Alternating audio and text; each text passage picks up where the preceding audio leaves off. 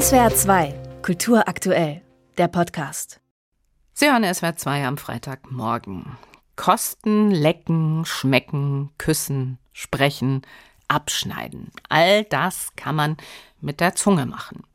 Die ist ein menschliches Organ von vielen. Wenn man erkältet ist, wird die Zunge beim Hals-Nasen-Ohrenarzt oder auch beim Hausarzt des Vertrauens angeschaut. Aber dass die Zunge weit mehr ist als ein Untersuchungsgegenstand der Medizin, das zeigt das neue Buch Die Zunge, ein Porträt von Florian Werner. Er hat nämlich eine Art Kulturgeschichte der Zunge vorgelegt. Florian Werner, wie kommt man darauf, ein Porträt über die Zunge zu schreiben? Ich muss gestehen, da ist unser Hund dran schuld. Der Hund hat die Hausaufgaben gefressen. Ähm, und zwar ist es so, wir haben seit etwa vier Jahren einen Cocker Spaniel, natürlich extrem niedlich. Und ähm, Hunde, die kommunizieren ja, obwohl sie bekanntermaßen nicht sprechen können, sehr viel über ihre Zunge. Also natürlich, wenn sie schwitzen, dann lassen sie die so raushängen.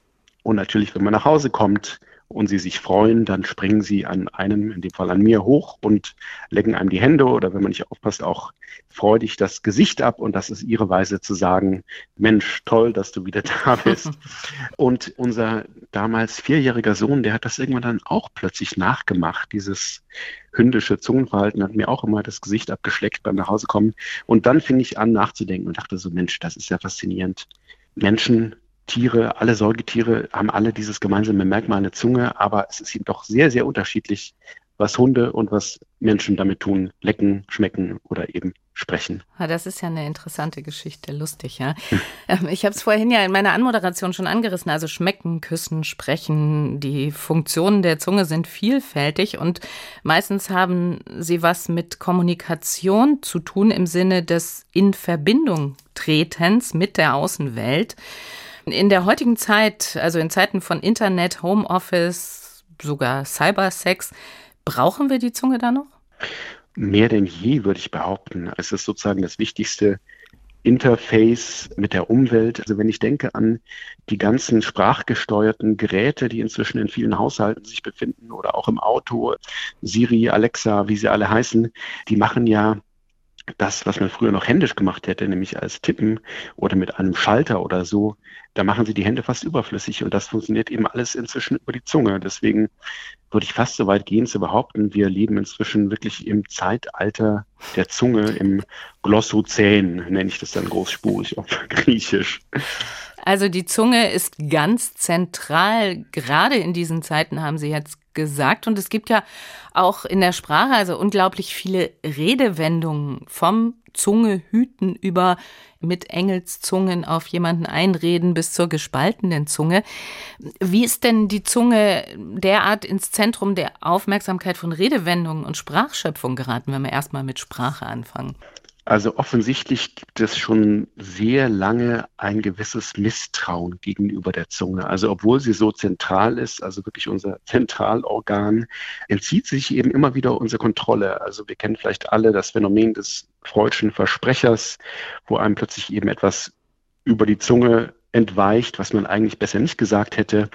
Wir alle kennen eben solche Redewendungen wie, ach Mensch, jetzt könnte ich mir die Zunge abbeißen oder ich könnte mir auf die Zunge beißen oder eben ich habe meine Zunge nicht im Zaum gehalten. Also als wäre sie so ein wildes Tier oder ein Pferd, das auch manchmal hinweggaloppiert. Und ich glaube, aus diesen eben schon viele hundert Jahre alten Wendungen, da spricht das Wissen darüber, dass wir dieses Organ haben, das sich eigentlich nur wenige Zentimeter von unserem Gehirn im Kopf befindet, aber das scheinbar auch seinen eigenen Kopf hat und seinen eigenen Willen und nicht immer das macht, was wir gerne tun wollen und sich eben auch der Ratio immer widersetzt. Und ich glaube, das macht die Zunge so faszinierend, dass sie einerseits eben für das Allermenschlichste überhaupt, nämlich die symbolische Sprache, da ist und dann plötzlich sich wieder so vollkommen widersinnig und animalisch gebärdet hin und wieder.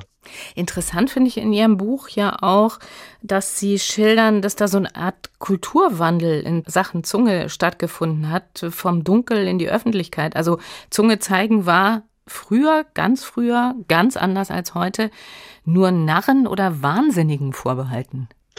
Wenn man sich die Kunstgeschichte betrachtet und überlegt, ob man irgendein Reiterstandbild von einem Fürsten oder König kennt, der seine Zunge rausstreckt oder auch ein Herrscherporträt oder eine Darstellung des gekreuzigten Christus oder so, wo es ja noch naheliegend wäre, der irgendwie durstend am Kreuz gestorben ist, da ist die Zunge niemals sichtbar über viele, viele Jahrhunderte. Und für mich ist so der Schlüsselmoment eigentlich 1951 das berühmte Foto von Albert Einstein, die meisten Hörerinnen und Hörer werden es vor Augen haben, wo er den Fotografen die Zunge rausstreckt, weil sie ihn einfach nicht in Ruhe gelassen haben. Seine lange Zunge, ja?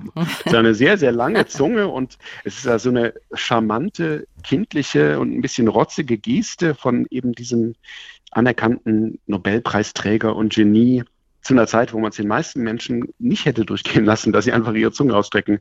Also da so in der Nachkriegszeit, in den 50er, 60er Jahren, da passiert was, da wird natürlich der Raum des Sagbaren, des Vorzeigbaren insgesamt erweitert und da kommt Einstein und dann nochmal 20 Jahre später 1971 die Rolling Stones mit der berühmten Stones-Zunge, wahrscheinlich heute das berühmteste Markenzeichen der Welt.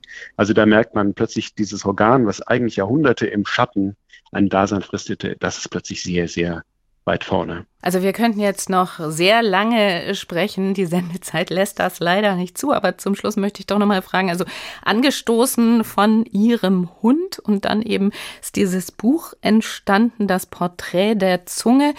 Zu welchen möglicherweise auch Selbsterkenntnissen bezüglich Ihrer Zunge hat die Recherche vielleicht auch geführt?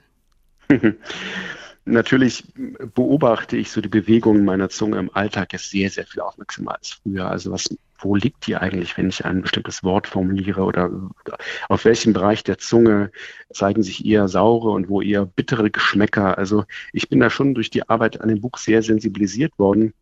Ich glaube, darüber hinaus so eine größere Lehre ist, dass die Zunge eben, wie Sie schon eingangs gesagt haben, so unglaublich vielseitig ist. Also egal, ob wir saugen, nuckeln, schlecken, schleckern, schmecken, sprechen, von dieser schillernden Schlüpfrigkeit, da können wir ganz viel lernen. Ja, ich werde meine Zunge in Zukunft definitiv auch genauer beobachten. Das steht fest. Florian Werner, herzlichen Dank für diese Einsichten und auch für das Gespräch. Ich danke Ihnen. Florian Werners Porträt des menschlichen Oralorgans ist im Hansa Verlag erschienen, kostet 24 Euro und ist für den Bayerischen Buchpreis nominiert.